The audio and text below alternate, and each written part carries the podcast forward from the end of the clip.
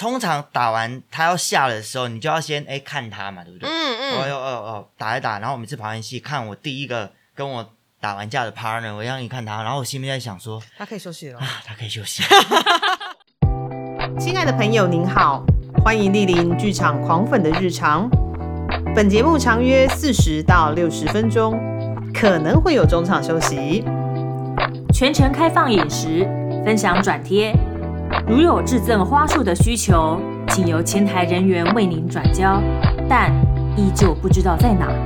节目即将开始，祝您有个愉快的收听时光。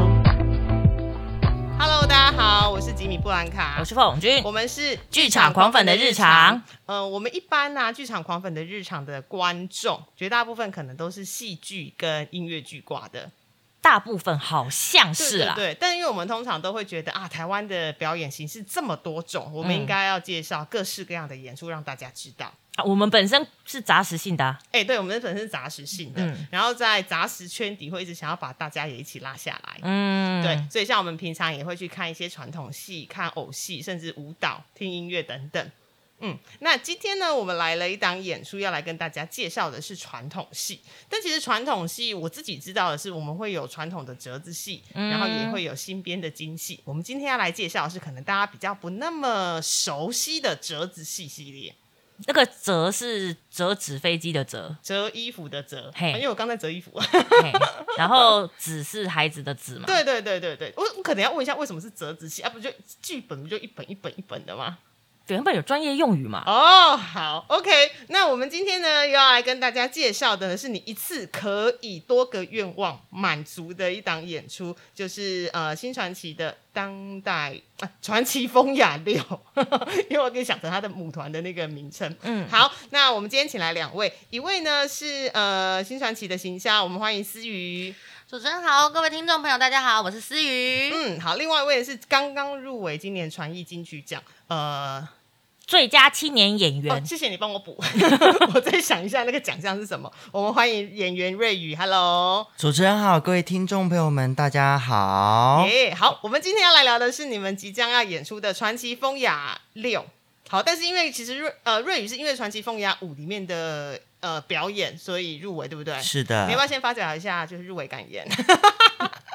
我我实在是不太喜欢发表入围感言，因为一发表了，或许就没有得奖感言。真的好，那我们等一下就是那个关掉录音的时候，我们来叫他讲好了。但很厉害，或者先讲笑笑，当初听到入围的时候有哭吗？还哎是怎样？你当初听到入围的时候，当下你在干嘛？嗯，我在排练，然后我其实是这呃，就是我面前在排练，但是我手机拿着那个听筒的地方，一直听那个雅香老师在报那个最佳入围的，就是名单这样子。对，听到名字的当下就是压抑，就是啊入围了，然后不能表现出来我。是哦 yes，对，就是哦哦呃正常发挥，没有，因为我已经第二次入围了，所以我呃相较于第一次入围，我没有那么的紧张。情绪没有那么波动，没有那么大。所以你有等到排练结束之后才告诉大家说，哎，我入围了。我没有，我其实故意一直不讲，然后我想说低调一点就好。对对，是思雨，是思雨先帮我开的头。我就看到就是官方网站有 PO，我想说天哪，就是入围就是肯定哦，还不敲锣打鼓一番。对呀、一定的啊，就是大街小巷要去。所以你有打开大会广播，我就直接截图，然后贴在我们就是工作人员的所有的群组，跟他说我们瑞宇入围了。是是对对大会报告，大会报告。对，而且他报入围名单的时候，因为他是按照名字笔画顺序，嗯，然后但是我那个时候不知道，我想说怎么讲到第四个还没有我的名字，不可能呢、这个表演怎么可能不入围呢？然后后来他就啊第五个哦，这个当代传奇剧场杨瑞宇，我就哦有有有有有，哎呀笔名名字笔画不要取这么多嘛，原原来他入围是按照笔画多寡、姓姓氏氏的笔画多寡，，对。对，去那个去发布的，对对对，先是少的，然后慢慢慢慢变多、哦这样子。那你以后艺名应该改叫丁一二，这样入围就是你先。会会不会有可能是一二三更少？姓一有没有？姓一一一瑞宇这样，明明明二三，这样会很像那个啦，讲讲讲漫才的。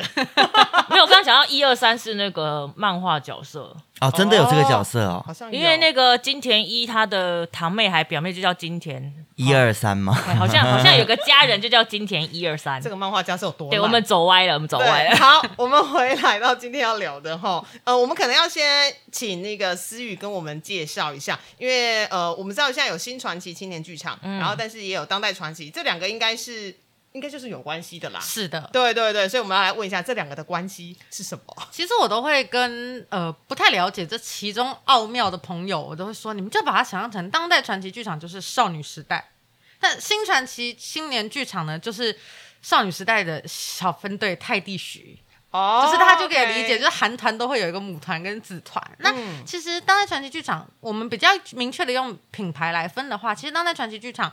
它就是我们整个基金会底下的其中一个老品牌。那由辛国老师跟魏海明老师一群艺术家们从一九八六年创立，累积了很多作品，像大家很熟知的我们改编莎士比亚的莎士比亚系列等等，这些很已经很成功、被奉为经典的这些剧目，那都是属于当代传奇这个品牌所推出。那新传奇青年剧场它比较不一样的是，它是一个比较自由、比较弹性、年轻化的品牌，所以包含像我们去爱丁堡获得爱丁堡四星平等的英雄武松，嗯，然后去年有参加，哎，前年参加戏曲中心的戏曲梦工厂的少年三岔口，然后还有我们去年参加桃园甜玫瑰艺术节的永生花等等这些作品，都是实验性非常新创，然后很符合这个世代的语汇。的新创编新编的京剧，那像这样的品牌，我们就是以新传奇青年剧场由年轻人来创造，年轻人来推推出。因为有的时候，一般观众会说，当代传奇剧场是一九八六年创立的，那一九八六年还是当代吗？现在都已经二零二二年，那那任何时候都是当代。对我们，我们其实任何时候都是很努力的在让传统跟现代在剧场里接轨。可是我们觉得在品牌上还是做一个划分，一来也是尊重像新国老师、海明老师这些前辈大艺术家们，他们创造出来的品牌跟他们创造出来的角色，我们不太能够随便说新时代要去承接、要去继承就去做这件事情。所以我们在当代传奇这个团队推出的剧目跟品牌来说，所有的戏剧我们是有一定的标准，你可能必须要达到一定标准，你才能去演。这出戏里面的什么角色。可是新传奇不一样，它是非常非常的弹性的。但是唯一不同的是，我们都非常在意传统戏对演员的功底的训练，所以我们除了推出新编戏剧之外，我们一直都有在推传奇放的这个系列。那有传奇放的这个系列，因为是传统老戏，它需要非常非常多的演员，所以不见得是新传奇的演员来演，或是当代传奇演员。因为像去年我们四郎探母吴老师跟朱伯成就是同演一台戏，那他其实就是当代传奇跟新传奇携手来完成的一个舞台。那今年比较特别，就是新国老师是没有参演的，他在背后做整个艺术总监的总指导。那这次台上的演员都是新传奇青年剧场的演员。哦，OK OK，而且其实传奇风雅风雅传奇的这个系列已经到了六了耶，所以是是每年都会有吗？其实中间从传奇坊四到五好像停了快十年，因为经费的问题。传统戏其实对民间剧团来说要演传统戏很困难。第一个是服装，然后上下手都是很大的成本。其实像呃国光跟新剧团，他们自己在做传统戏，也都会相对的比他们做他们的新编戏还要来的就是成本高一些。但是因为他们就是一个是有基金会，然后一个是有政府的支持，他们比较从容的可以做这件事情。那对于民间团队来说，其实你们会发现，其他的小的团体就不这么容易来做这件事情。像博优做，就是哦博昂老师他们可能就只能一直做新致力在新编戏上。那像我们就又很想要证明我们的演员，我们很想要让所有的老戏迷知道，说这些在做新编、在做创作的演员，并不是因为传统不灵，他们才搞新编，他们其实是知道说啊。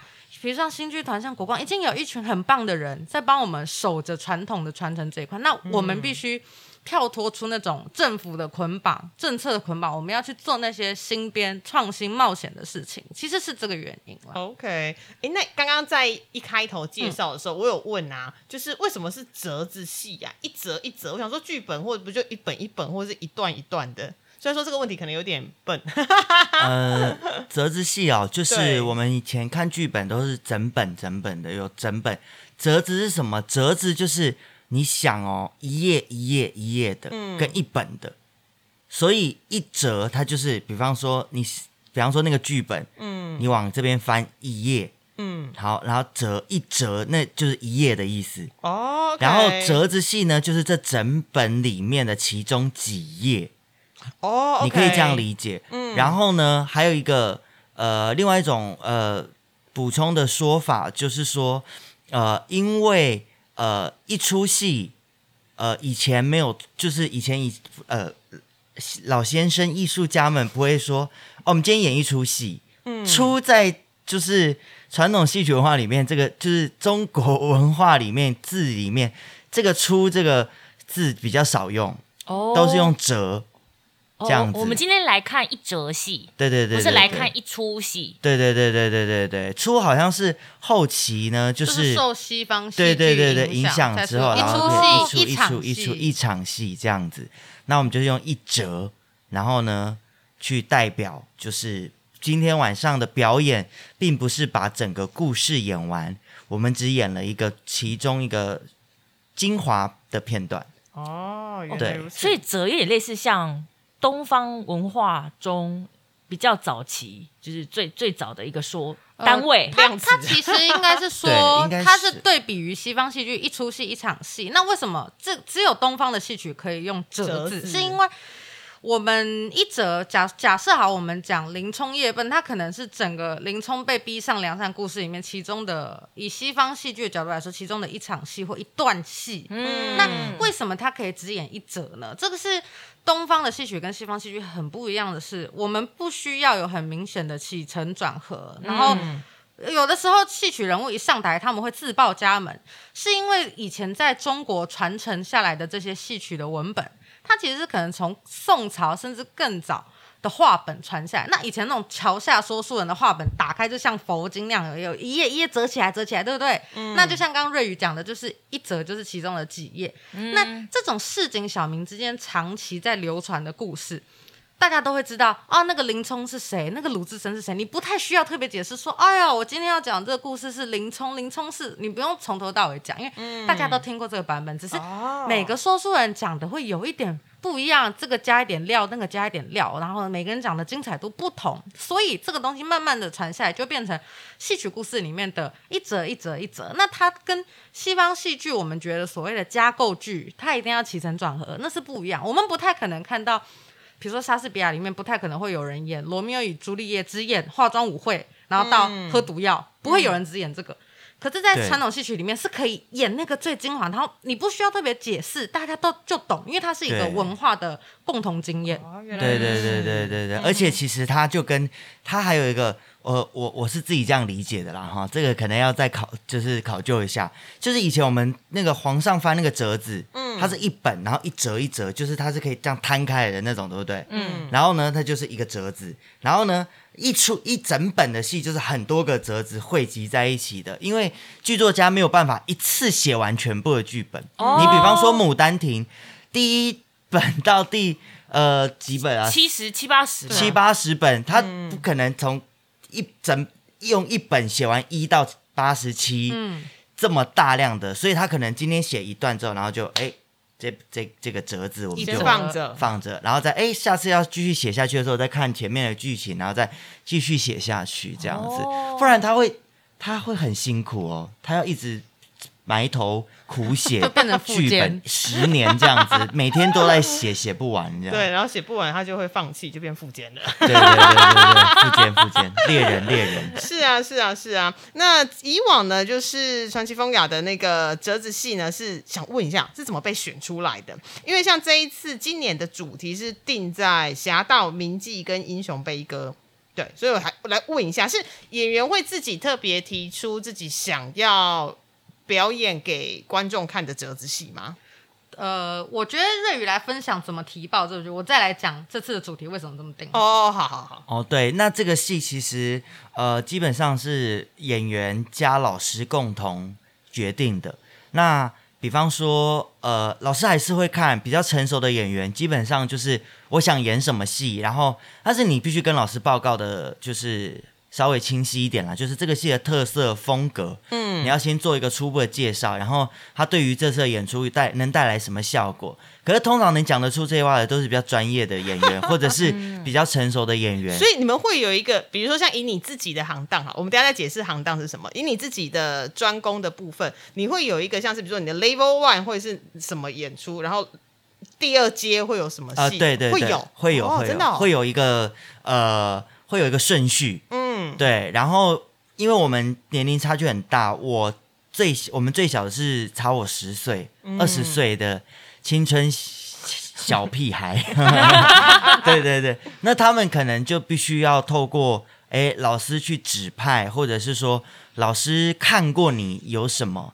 然后呢，去决定这个剧目的内容。那当然，我们还要顾及到整个演出的，就是呃节奏，因为折子戏困比较困难的安排节目的方式。第一个，呃，我们的角色一定是重复的，所以要赶装。呃，赶装是赶换比方说，他今天他演了第一出，哦，但是呢，他第三出也有戏，可是嗯第一出跟第三出是不一样的角色。哦所以他就要赶装。那中间呢，我可能就要设计，就是哎，有一出戏要帮他垫场，所以垫场就给予他时间，让他能够赶妆。赶妆是换装的意思吗？换有装呃，有可能是换装，对有可能是全部换掉。好忙哦你，就包含脸脸上的妆容，对对对。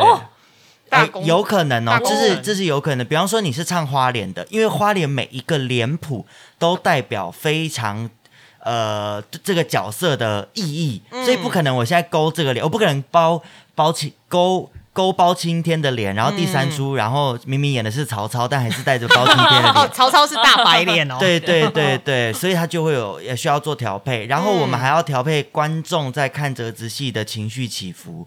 因为我今天，比方说我第一出戏给你一个武戏很热闹的时候，哎、那我就需要你休息一下，可能就要放一出文戏，然后再放一出武戏，然后呢，这武戏跟文戏之间呢又有分，哎。呃，比较大型的，比较小型的，比较轻松的，比较繁重的，所以这些都会列入我们在安排剧目顺序的条件里面。对对哦，对没干好多哦。对啊，嗯然后没有，我刚刚想到一个很白痴的画面，对不起，就是有点不太没有礼貌，就是因为刚刚提到花脸，因为每一个花脸勾的样貌其实根据角色而不同。那如果他要换装的话，我就想说，嗯，所以后面会有后台会有一大盆的卸妆水嘛，然后他要换装，噗噗噗的就啪，然后就会，我都觉得，我都觉得传统戏曲演员他们的那个卸妆乳啊，应该是就是非常强力的。对就是秘密啊，真的不可以讲出来。我想说，就是希望希望有任何厂商听到这一集的节目，可以来跟我联络。我是的，我们后台是会有一整箱的卸妆油、卸妆水、婴儿油、湿纸巾。对，其实最快的就是那个卸妆湿巾，哦那个是一擦就掉的掉。的，可是传统戏演员的妆特别特别厚，对啊所以我们用的都必须是很强力的、很强效的那种卸妆就油，会有一些职业伤害。哦对对对哦，对说对对对皮肤会变得比较粗糙或什么的。对嗯对嗯嗯，因为我觉得他们他们好像他们好像在。卸那个墙壁上的签字笔的那种感觉，是路很用力。就是要一直，反正我觉得卸妆至少像我们一般就是。呃，不是勾脸的话，一般的粉脸就是所谓的俊脸，就是最简单的，呃，由红、白、黑三个颜色组成的，呃，这个脸的装扮是最好卸，那都要五分钟哎，但是画起来要一个小时。对，画一小时，然后五分钟，啪，我们有一个。我们有一个对笑话，就是我们每一次演出，有的时候啊有特别的演出的时候，我们演完都会说，我化妆的时间比演出的时间还要长。对对对，对，因为如果有如果有那个赶妆的话，对他赶两个妆嘛，就两小时。因为我们有的戏哈，小到十五分钟就可以演完，大到一个半小时要呃，大到三个小时，所以它的 range 是非常非常大的。那我们化妆加整个衣服穿上去，可能就要花你两个小时。就好比我们今这次的小放牛这个剧目，嗯，整出戏不到二十分钟，哦但演员其实在后台准备的时间已经两个小时以上，哇哦，很难想象，对不对？就为了那二十分钟，对。就为了二十分钟的精彩。我觉得。演员好心累哦，就是在我这边勾半半天，勾了两个小时，然后上台十五分钟，出去亮相然后就要20分钟。对对对，所以我们有时候会说后台比前台还精彩，对，因为在后台，其实对于戏曲演员来讲，后台问他就知道。而且我觉得最辛苦的是他们打戏的演员，武戏演员更辛苦，因为他们的头要勒上，要拉的很，就是一个棉线把那个。金属做的头盔整个勒上去，嗯那像我们外行以前不知道，就哇他们在台上好帅哦，翻跟斗，然对后打来打去，滚来滚去，还带着那个头，上面还有那个啾啾，好像逗妈妈好可爱。嗯可到后台我就看到他们每个人都是就手叉着腰，然后就尽量的把头往下弯，因为他们脑会充血，所以他们要一直把头、身体弯下去，让血液流到脑部。然后在后台，他们看起来其实就会很不舒服，但是因为他们很专业，所以他们不会就是让你看起来觉得很他们很累很痛，可是他们会就是像死鱼一样眼神死，然后就站在异幕。然后乐师的锣鼓点一下，他们出去的时候呢，就是很像人格分裂。你知道，上一秒看他们就是努力的要让血液流到脑袋，然后脸看起来就是很厌世，就极度厌世哦。然后一上场之后，然后又神采飞扬，然后下来观众没看到的时候，马上一秒就又又很努力的想要恢复正常，就是非常非常的辛苦。嗯哼对对嗯对哎，那我们回到就是剧目啊，刚刚瑞宇提到说，如果是比较新的演员，就会可能老师会建议或是提一些 idea。那如果是比较资深的演员，他可能就自己会有自己想演的。那这就就回到思雨这边，因为今天今年的主题是《侠盗铭记英雄悲歌》，所以是刚好就是你知道收集完完大家的那个你知道心愿之后，然后排了一下，发现 都是这几个类型的角色吗？对，刚好这一次大家提报剧目之后，我们就在想，嗯，我们每年都会要下一个看起来有点厉害的 slogan，像去年叫就煞气 no 青春，对，就是我想要让人家觉得，其实传统戏其实是很潮的。那今年在所有的演员提报完剧目，老师编排完之后，我们在想说，哎，我们可以怎么定今年的主题？就发现说，侠盗其实就是第一天九月二号的演出，道甲。红桃山跟断命街，尤其是是以取道甲为主，道甲就是时迁去盗这个宝甲。那铭记呢，就大家可以理解，就是九月三号礼拜六苏三起解里面玉堂春一代铭记。那英雄悲歌更不用讲，其实就是野猪林九月四号的野猪林里面，林冲他其实就是一个铁铮铮的汉子，是个英雄，可是他被人家迫害，其实就是一个英雄的悲歌。那这次这样的定，其实是因为我们发现说，哎，传统戏曲里面有非常非常多的经典文本。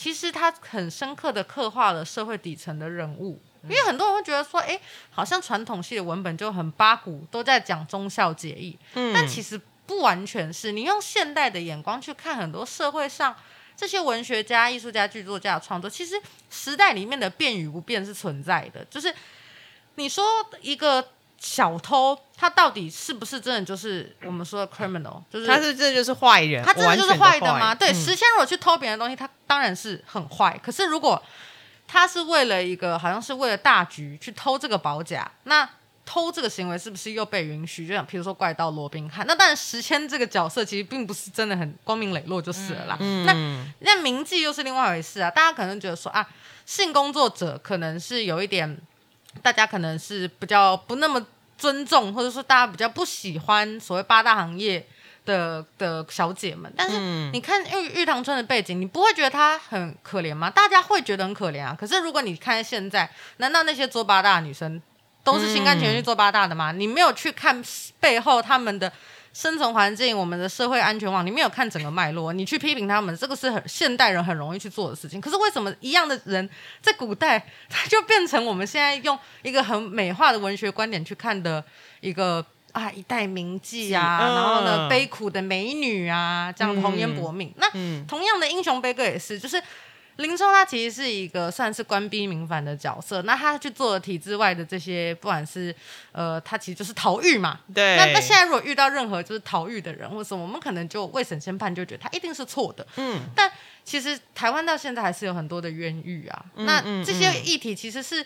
从以前到现在都存在的。那我们这样的定名，其实是想让大家说，我们可以用看古代文学或是看经典文学的方式，然后去发现说，哎，其实有一些艺术内容作品在讲的东西，那个东西其实从以前到现在是没有被改变的。嗯，诶其实思雨刚刚讲的蛮好的，就是我没有想到说，哎、我可以这样子呃去映照，就是用传统戏又是古代的一些故事，然后去映照说，哦，原来现代的状况是怎样。对我们其实看非常多的传统演出，它都在讲呃，就是可怜的女子的故事。然后那些女子可能她就真的是名妓，然后她是青楼女子这样子。嗯嗯，对，所以可我们的确是可以这样映照的。对，因为我们刚刚提到说，呃，折子戏它是精华中的精华华，对，所以它就是要显现那个台上演员的真功夫啦，底子好不好嗯嘛？所以我们就应该来介绍一下瑞宇的行当啦。哦，对，我们刚刚说的到底什么是行当？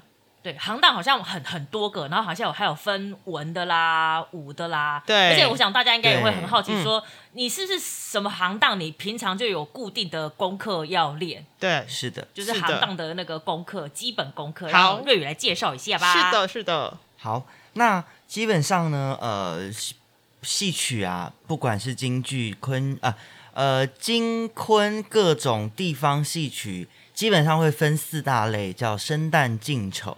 那末呢，其实早就已经被归到生老生这个行当里面了。对，那生旦净丑，简单来说，生就是男生，旦就是女生，净就是呃个性非常鲜明的男性。丑呢，就是诙谐、幽默、逗趣的男性，哦基本上就这四种。OK，然后再去细分老的、年轻的、呃坏的、好的、丑的、美的，呃有武功的、没武功的，嗯。对对对对对对，这样子去分行当的，基本上是这样。那呃，像我本身是武旦，嗯所以呢，你就很好武嘛，你用文字去分，就是呃会武功的女生，就是很简单的可以去理解行当的意义到底是什么，或者是说我今天不给你一个行当，你光看角色的表演内容，你就可以大概猜想。它是个什么样子的行当？比方说，有一个女的从头到尾一直在那边唱唱唱唱唱，唱完还是唱唱唱唱唱，那他肯定不会是武旦，因为他没有 他没有打，他没有武功，嗯。对不对？那他肯定是青衣或者是花旦，嗯。对。那再看他的角色，如果说呃，他今天呢很很温柔，然后呢情绪起伏没有很大，那这就是青衣，就是嗯。大龄女子，不是大龄女子，对不起，就是大家闺秀。嗯对对对，那如果是花旦呢，她就必须活泼逗趣可爱，所以她跟青衣就会有个强烈的对比。嗯就好比《牡丹亭》里面的杜丽娘跟春香，她就是用了一个行当做了这个角色的冲击，就是一个是很。大家闺秀，一个就是很吵，很像鸡在那边叽叽喳喳、叽叽喳喳。所以呢，这样子呢，这两个角色并不会互相排斥，而是互相辅助对方，就是持续成长。因为春香其实，在《牡丹亭》啊里面啊，其实她也有几个折子是指是她的戏，哦，就是以她为主角的戏。所以呢，你看这，因为这两个行当同时出现在台上，你就越能分辨得出来。就是哪一个行当是属于哪个行当这样子。那我只是以《牡丹亭》为例。那呃，观众们如果进剧场看戏的时候，其实这也是进剧场看戏里面最有趣的地方，因为你不知道，所以你就会开始想象你的想象，或者是你去为这个角色做解释。哎，他是他应该是老生，但是哎，他又会武功，那他到底是武生老生？然后开始演。就是引导他进入到戏曲里面的奇幻世界，然后他就会开始哦，这愿意去理解这样子。那呃，刚刚有提到，就是我们私底下的功课，你想想当然尔，武旦就是要一直疯狂的训练自己的肢体这对样子。然后呢，其实呃，哎，这一题要直接讲吗？因为后面有，好，我直接就讲下去好了。好啊对，因为武旦。呃，尤其我是男武旦，男生要去揣摩女性肢体的时候，其实是非常复杂的。嗯。那个复杂的程度是，呃，我今天是男的演女的，的，对，然后女的又要演角色中的那个女性，嗯。那肢体上面呢，首先第一个我要去模仿一个女性最基本的就是身体要跟女生一样，女性的姿态，对女性的姿态，比方说我的肩膀，比方说我是男生，我骨骼可能很宽，所以我在台上的时候，我要是就是很很努力的让自己看起来是柳肩，好难的。就是如果你是宽肩，你要让自己看起来稍微肩膀对窄一点，就窄一点，然后要嗯柳肩，因为古代女子是那个女生要像柳树一样，要这样翩翩摇曳的那个姿色才是最美的，嗯。所以这就会要去做习惯训练。什么叫习惯训练？就是我习惯是这样，但是我必须让我自己习惯一直都保持肩膀是很下沉的。然后呢，呃，身体呢，还有最重要的是，男生跟女生构造最大不同显现的哦，嗯，就是胸部。嗯，所以呢，我们男生要去表演一个女性的胸部的时候，其实。就是要比女生再用更多的胸腰，你呃，我在现场做，你们应该有看，哎，可是他们没有看到，没关系，就我们可以想象一下，他们他们会有一个胸腰，就是要把自己的身体整个。把胸挺出来，挺出来，那个凹折的那个曲线呐，S 曲线。对，那女生通常那个 S 曲线，你只要一点点就有，因为你有胸辅助。对对对。那男生就要稍微的再努力一点，就是要把那 S 曲线给它挺到一个，要再折一点呐。对，因为它这样子才能够够得上是，就是那个呃女性肢体的那个那个那个对对对。那个那个叫什么？那个界限，那个对，那个曲线，然后跟才能够达到那个目标。对，那其实呃，其实我想要跟大家分享一件事情，就是大家一定会觉得唱舞戏的人文学底蕴很差。我其实一直对于这件事情非常生气，因为他们就会觉得 哦，没有，他们就是在那边打翻啊。因为有的时候呃，很多人啦。包括学者专家们啊，这样不讲不行哎，没关系嘛，我们会不会拿不到补助？没有没有没有，就是我我我我认识的，或者是我认知的，就是大家都会觉得唱戏就是要看那种文学底蕴非常非常深的本子啊，或者是是多么磅礴的故事啊，写一个假设写一个什么孟姜女啊，然后就大段的唱，然后故事很悲情很凄凉。但是呢，其实武戏演员的文学底蕴，你们知道在哪里吗？在哪？在哪？快告诉我！在我们的身体哦。对，我们其实必须，我们的文学底蕴来自我们身体的发展跟身体的训练的过程中，去体会到的，或者是去衍生出来的，一般人做不到的那些事情，那个就是我们的文学底蕴。也就是说，我可以用身体画一幅。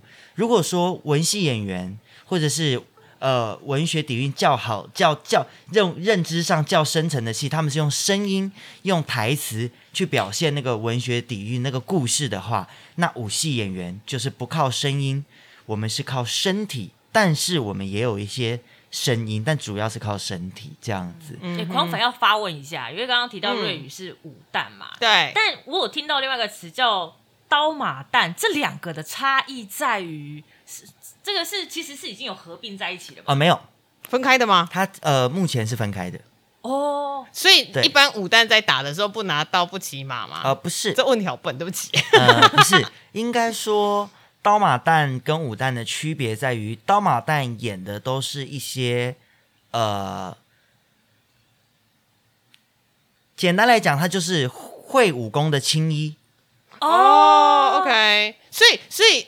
所以说，然后它后面会有旗子，会插旗子，会插很多旗子。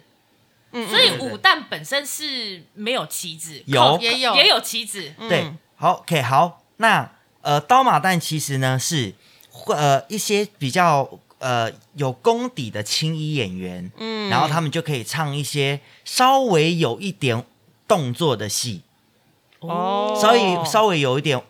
呃，技术技巧不那么繁重，但是你的装扮上面还是要这个叫大靠，嗯，这个东西叫靠，旗子叫靠，嗯，然后呢，透过这个靠去做呃一些简，呃，相较于五旦扎靠来讲，就比较简单的一些表演，OK，这样子。那五旦扎靠那完完全全就是我全。全全武行，对，呃，全武行有点不太礼貌，不是？对对对，他就是呃，完完全全呢，就是发展那个你扎着大靠能在台上做出多精彩，然后肢体表演多繁重，就是越好。这就是武旦扎靠跟刀马旦不一样。那因为刀马旦其实有一些剧目啦，比方说穆桂英。哦，穆桂英是属于刀马旦。呃，对。有些在有某些折子戏里面，他是刀马旦，就比方说他跟杨宗保定亲的时候，台上就会有一些小简单的武打动作的时候呢，那个时候哎，刀马旦就可以演，因为他还要唱，嗯，而且是大段的唱，嗯，所以呢，就是刀马旦就可以应应这样子的角色。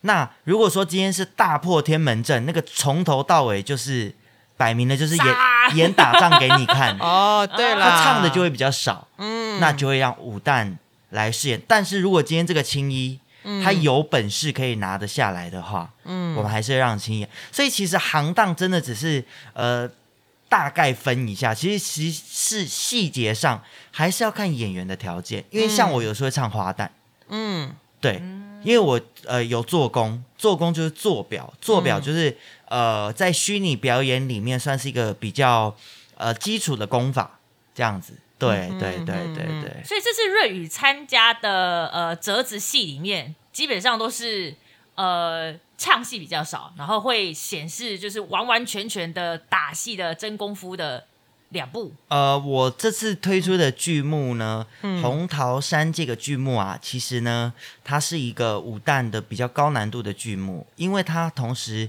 要用两种装扮去在台上做各式各样的肢体表演，这样子。一个是后刚刚有说到的，后面有插旗子，嗯，插旗子，然后一个是你把旗子脱掉之后，你轻装打呃上阵打仗。嗯。哦两种，所以因为它两种的功法跟使用方法是完完全全不一样，重心会不一样啊，重心不一样，因为你大靠是有重量的，所以你用的力道跟你把这个东西拿掉之后是两回事。嗯哼，对，那第二个护家庄呢，就是武旦戏里面唱、念、做、打都非常繁重的一个戏。嗯哼，就是很综合的。然后呢，这个戏也是一出很困难的戏，为什么？因为我要有高超的表演技术技巧，同时呢，我要有一定基础的唱功跟念功、念白的那个功力，嗯还要有做表，所以这个戏是比较综合性，也是相对于呃其他武旦戏里面更困难的嗯一出戏，这样子。像红桃山跟扈家庄，就是如果熟悉中国四大名著的《水浒传对，就会知道它是《水浒传》里头的两个非常厉害的女子，对女子。嗯。但是我想要打个岔，就是其实红桃山呐、嗯。在《水浒传》里面，其实会知道的人，那就真的是《水浒传》的忠的铁铁粉丝，因为红桃山这个戏，其实这个山呐、只不过是呃《水浒传》里面呃这个宋江跟跟他的弟兄们想要过一座山头，然后去打别的地方的时候，经过路过而已，所以。它不是主要场景，它就是《水浒外传》，你知道吗？就是它如果在电视剧里面，可能就五分钟。嗯，对对对，它不是一个很大的桥段。对，所以它是个番。外篇啦，对，可能是对，哦它是一个番延伸外篇。的外传。对对对对对刚刚听说他经过路过一个地方，然后就要跟人家干架，对对对对，因为感觉有点过分。不让我过，所以我就跟你干架。对，加酒行为。是啊，是啊，哎，那因为这两档演出，因为刚提到，呃，不管是红桃山或红桃山会有两个装扮的呃打的的那个打的那个看头，然后护家庄则是你唱念做打的功夫，其实本身都要方方面面都要很扎实。对，那所以你当这两段不就对你来说，其实是一个非常算压力吗？还是？就是他的那个篇幅很重，然后你就会一一整个人在舞台上非常的辛苦跟忙碌。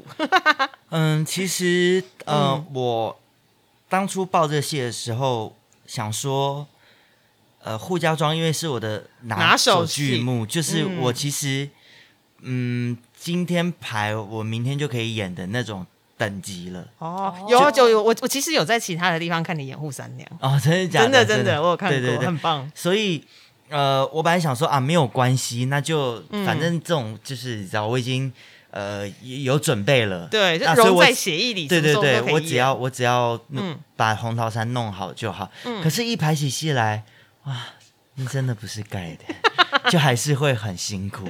而且扈家庄，我当呃在看折子戏，如果看过的人啊，嗯。呃，可能就会知道说，其实里面主角扈三娘要一打三呢、他其实，在红桃山也一打三呢，哎、对对，都一打三呢。这个《水浒传》的里面的男性角色怎么这样？对啊，很烦呢。他们都很喜欢欺负女性。对，而且都是用那个就是多人，然后欺负一个人，对对对，就是他们霸凌。霸凌霸凌。集体霸凌。对，有一个还只是路过而已，有没有？对对，嗯哼嗯哼嗯哼，好，那我们是可以再稍微讲一下，就是呃，瑞宇在这两出戏里面，这次有特别下了哪一些的功夫，或者是可以再提醒观众这两个作品里面的可看之处是哪里？当然是哎呀，一定要看你就是武旦的真功夫啊，就是看的那个爽度爆表在上。面就是翻滚啊，或者是对踢腿，或者是转转转之类的。其实我觉得啊，这个嗯红桃山呐、这个戏啊，呃，它其实没有什么故事剧情，就是嗯刚刚说到的，呃，这个他过了要过这个山，然后这个山就反正这个债主呢就挡住他们，然后呢挡住他们之后，其实她是替夫报仇啦，因为本来是她老公去应战，结果她老公被被箭变是被箭乱箭呃不是乱箭被箭射死了。嗯然后他就下山，然后去报仇，就如此简单。可是呢，在这样简单的故事剧情里面呢，京剧的前辈艺术家们很厉害的，就是用简单的故事剧情塑造出很丰富的舞台表演内容，嗯。这是很厉害的一件事情。嗯。然后呢，在里面呢，呃，它跟一般武旦戏不一样的是，一般武旦戏我们都看到很多都是呃节奏很快，然后呢，这个表演呢非常的呃这个卖呃不是说卖力，就是表演上它的节奏很快，然后呃感觉武旦就是跟要快要飞起来一样，然后呢就是。什么东西都超快超快，然后最后亮相的时候，然后底下人就会整个爆炸，这样子就是哇，这个肢体表演的，不管是呃呃速度啊，还是这个就是准确度啊，都到达一定的就是呃高度上。可是红桃山不一样，红桃山呢其实是用了一个呃比较。呃，节奏比较缓慢的速度去表现出、呃女性蛋角肢体表演的制高点。，OK，对，因为我们都知道快很快，嗯我们快、嗯我们快速的蹲下，嗯很轻松。对，可是我要你三分钟之后才能从站着呃变成蹲着，你要在三分钟之内平均做完这件事情，其实很困难，你就会觉得很困难。嗯所以其嗯实这个戏呀、到后面就是这个意思，我不用快的节奏，我用比较慢的节奏，比较顺畅的节奏，在里面打出呃武旦在表演肢体美学上面的一个新高度。它从节奏上面有快有慢，有缓下来的时候，有冲的时候，那这个表演呢，其实是呃，就是它的难度会要比快速打来的难很多，而且我要一个人打三个人，对啊，就是他们可以下去休息的时候，我每次他没有，我每次排练的时候，车轮战就对了。对对对，然后我每次打完第一个，然后我通常打完他要下的时候，你就要先哎看他嘛，对不对？嗯嗯，哦哟哦哦，打一打，然后我每次跑完戏看我第一个跟我打完架的 partner，我让你看他，然后我心里在想说他可以休息了。啊，他可以休息，然后我还要，然后然后一转过身来背对观众的时候，马上要变成就是一模一样的那个。那个身体的那个能量，就是整个嗯就是哎、又我又回到这个，然后从头到尾嗯不喘，嗯，然后呢，呃，不紧张，然后不冲动，然后就是哦，就感觉就是啊，你们这些从容。从容，然后你们这些梁山英雄好汉不足挂齿的那种感觉。嗯这个戏其实很累，而且它是。他累在心里面，因为他需要很内敛的，心累，对他心累，就是各种，就是哎，你不能，你不能讲哗错错，你就就把它就解决了。你可能要这样错错，然后就是放大所有肢体表演在传统戏曲舞台上的、的呃这个观赏的要点，这样子。嗯哼，对，这就是红桃山。那扈家庄的话，其实我觉得。扈家庄这个戏哈，我已经讲到不知道该怎么讲了，因为 就是好看，对，其实就是好看，因为这真的是瑞宇的拿手好戏。对，而且但是扈家庄其实很多人呃看法会很两极，就是你没有看过京剧的人，嗯，有如果你说你今天第一次进剧场，你看扈家庄，其实对他们来说会小一点点负担，因为他因为他没有那么热闹。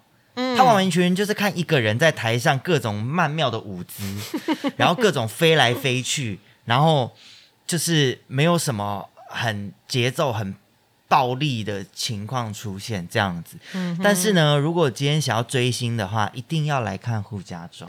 看杨瑞宇的护家庄，对。对对对，哦。这出戏我其实已经我哦哦，这我觉得我可以讲这个，我可以嗯、嗯呃这出戏我演了至少快没有三十有没有五十也有三十，嗯。就是从我唱京剧到现在，那其实我觉得一直长演不衰，或是长演，然后不呃呃不呃，就是时常演的戏，有一个很厉害的地方是，演员每一次都会因为年龄或者是这个身体的这个可能年龄的增长，或者是身体的限制，或者是角色的揣摩的这个呃呃深度，去做出不一样的表演内容的调整，然后每一次演都不一样。我第一次演，我跟我最后上一次最后一次演的录像拿出来对比的话，嗯。其实就会发现就是差异性非常大。，OK，对，然后我再把最后一次演的跟最后第二次演的还是有差别，嗯就是一直不断的在有变化。所以为什么传统折子戏这个人演过一次，他下次再演你还要看，嗯因为每一次都会有不一样，而且。你记不起来的那个那么难，你看了一遍你也记不起来他，你你你大概那个过程中你很 enjoy 在里面，但是你出了剧场之后，你大概也不知道他刚刚到底在演什么，你你记不清楚，对，嗯嗯嗯，哎，那我想要来问个就是比较轻松一点的，因为刚刚演出其实是很辛苦的。那我想问一下哦，因为瑞宇是。他，你是你真的是两岸唯一的男武蛋吗？我说武蛋很少，很稀少，跟日本压缩机一样稀稀，少。大型空调吗？对，所以我在想说，会不会有一些，比如说你有一个这么呃重的一个称号，会不会有一些担心的部分？那另外一个就是因为刚提到，呃，其实人的体力啊、体能其实会随着年龄慢慢下降，但是你又是武旦，表示你需要承载的表演能量非常庞大，你也要让你自己的身体的状况一直维持的很好。但是你知道，我们还是敌不过岁月，所以说你有没有一些呃平常呃你是怎么去保持你自己的状况，以及你怎么去舒压的？嗯，我想一下，第一个问题是唯一的男武大儿啦。对唯一的男武旦，就是我觉得，因为这个称号是我给自己取的，超丢脸的。不会不会，但是真的 对瑞宇的武旦实装扮际很棒。上，实际上，嗯。呃，两岸三地是真的没有第二个，我要讲喽，嗯，科班培养出来的男武旦，哦，这有可能有票友可能有票友，或是你嗯。半路出家的，但是受过传最正统的京剧武旦教育最完整的，就只有杨瑞宇而已。嗯哼，所以其他人就是可能就是 you know，呃，可能大家可能就是票友可能喜欢对出来玩这样子，对对对，嗯因为我嗯还是有认识很多呃呃一些男武旦，嗯对，但是他他们都是嗯就是兴趣这样子，嗯哼然后他们因为因为这个功真的很困难，他没有你没有从小练到大，真的是呃你就没有办法跟职业演员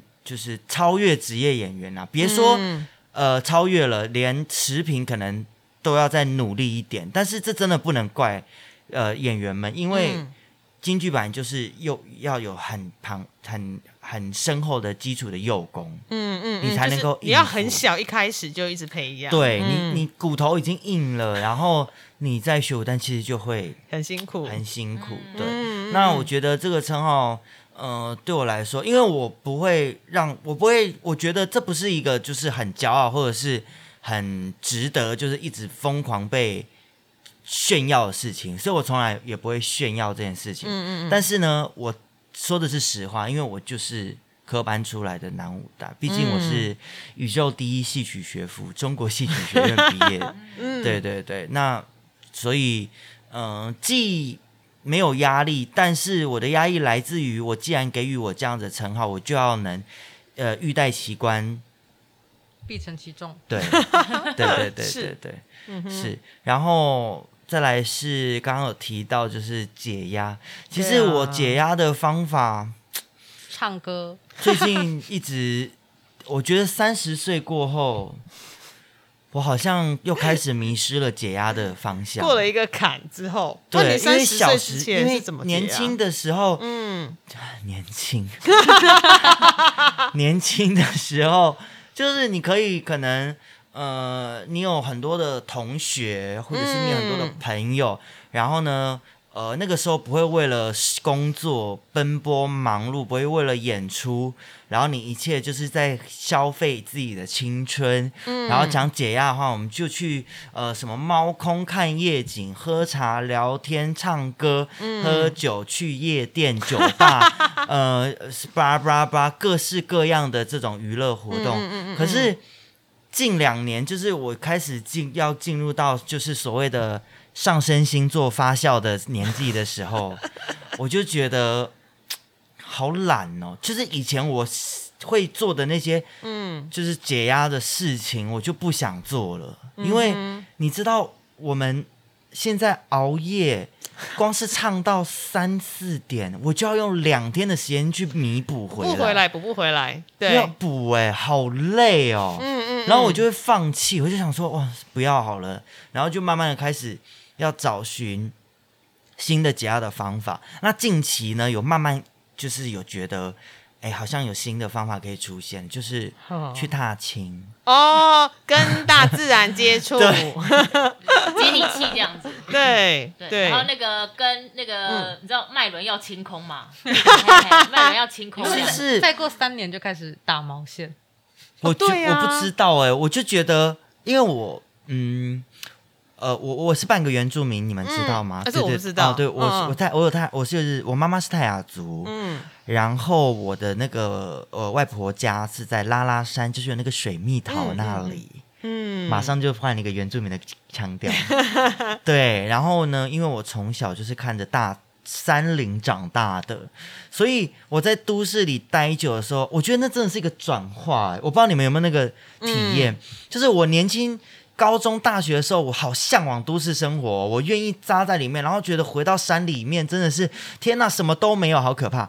可是 当就是这两年，我就开始很喜欢往那里面跑。OK，然后我每次解放假解压的方法就是，呃，去一些呃很少人去的地方，或者我去找一些私人景点、嗯。私藏景点这样子。然后呢，呃，泡温泉哦，是对。这个好像不错，对我其实蛮、嗯。对，然后因为我是单身嘛，对不、嗯。对不对？然后我对于婚姻这种东西又没有什么追求跟理想，所以我很多事情都是一个人完成的。漫威电影 OK 我永远都是一个人去看的，也 OK 啦。但是我就去那个呃那种电影院，嗯然后它是有很高级的，它就是一个沙发，嗯然后我就直接，因为它是双人沙发，然后呢，我买一个位置，旁边一定不会有人买，因为它就那就肯定是给情侣坐。对对对对我就把中间那个呃手把搬起来，然后就一个人这样，就是一个贵妃爽躺，欸然后坐在电影院最后方，然后那个爆米花就放在旁边，然后就这样 旁边摆超多东西，有吉拿棒、热狗、爆米花、饮料，所有东西，然后就是那种用。葛优躺看过吗？葛优躺，然后触手可及的地方都会有我的食物，然后躺着这样边吃边看，然后在那边自放肆的笑。对对一对人独享。对啊，对，这是我呃比较最近比较会做的几个解压的方法。因为其实他们平常光在练功的那个运动量，或者是对于身体的负担就很大，所以的确在解压的时候，可能应该就是呈现一个躺平，或是变成一只史莱姆躺在对，想要当蓝上骨头这样。对对对对对啊对，还有一种解压的方法就是吵架。啊。因为我是狮子座的，所以狮子座的人一定要有吵架的这个环节。这样不是一个好方法。等一下你跟谁吵？就各种人，他看到谁就跟谁、我跟你讲，，我厉害到我自己在开车里面，我可以自己创造一个情境，然后跟某个未知的人，或是过去发生的事情的人嗯，对骂，你应该把它录下来，然后最后就会变成剧本。很好笑。我觉得有时候我就觉得很好笑啊。然后我在车上最常做的几件事情，然后睡觉前最常做的几件事情，嗯就是跟自己对话。嗯，对对对对对对对内探索内心的那个。你有没有觉得瑞宇的那个他的行当跟他的本人好像差异有一点点大？他的小剧场有点多？对，对对对，好，我们刚聊了这么多，那到底呃，因为其实今天是只有瑞宇来，不然其实风雅啊，传奇风雅六有非常多的演出。那刚刚瑞宇介绍他的两个呃折子，就是红桃山跟扈家庄，其实听起来非常的精彩。那其实也有其他的演出。那我想说，就请思雨帮我们就是提一下，说到底呃，传奇风雅六。到底有哪些演出？然后时间是什么时候呢？好的，我们的传奇风雅六呢是九月二号到九月三号，在台湾戏曲中心大表演厅，就是芝山捷运站出口，走路大概三分钟就可以抵达。那我们九月二号晚上，九月二号礼拜五是晚上七点半的时间哦，有道甲红桃山断蜜饯，由林艺人演出道甲里面的时迁，那瑞宇就是我们红桃山的主演啦。嗯，那另外的话，第二场是礼拜六，我们三天的戏都不一样哦，很忙哎。九月三号礼拜六。是下午两点半，然后这一天非常非常的精彩哦，它好几个折子，一个是雅观楼小放牛，非常轻松的小品，还有金沙滩，这个是必看的一个进行的这个武打戏哦，然后瑞宇的拿手好戏护家庄，以及千万不可以错过我们当家青衣花旦黄若琳老师的苏三起解，非常非常推荐大家可以买礼拜六的票，因为你知道。就是同样的票价，有这么多的折子，还不买？这这一天票快卖完了，所以推荐大家。然后再来就是我们九月四号。九月四号礼拜天下午两点半，我们是演全本的《脸野猪林》哦，分上下场是由吴兴国老师亲自传授他的嫡传弟子，我们新传奇青年剧场小团长，我们最帅的朱伯成老师来为大家带来《野猪林》全本的《野猪林》，那希望大家我们可以一起进剧场来看戏哦。OK，所以九月二号到九月四号每天的折子都不一样，是，其实有一个大补帖的感觉，就如果你今天想要找一个时间好好看一下经典的。折子戏，你就是二号跟四号，你就是住在戏曲中心就是了。是的，没错。对对对对，天阁天阁，我定好了。天阁。你说附近的旅馆？对，好的，那我们今天谢谢思雨，也跟谢谢谢谢瑞宇，今天跟我们聊了这么多，其实也科普了很多，嗯，让我们了解很多哈。OK，所以如果对于折子戏有兴趣的，然后你也想多聊聊，就因为其实传统戏其实真的很好看，是的，对，你可以看功夫、看故事，然后看传奇传统跟现代的映照。好，所以推荐大家九月二号到九月四号，欢迎到台湾戏曲中心大表演厅，我们来看传奇风雅六。好，今天谢谢两位，谢谢两位。谢谢主持人，大家剧场见，拜拜，拜拜。还喜欢今天的节目吗？喜欢的话，欢迎按赞、订阅、分享与转贴，也欢迎跟我们在社群媒体上互动聊天，期待听到大家的回馈与声音。小额赞助剧场狂粉，推坑更多人进剧场看好戏。当然，你要给狂粉大笔的赞助也是 OK 的哟。哦耶！我是吉米布兰卡，我是凤君，我们是剧场狂粉的日常。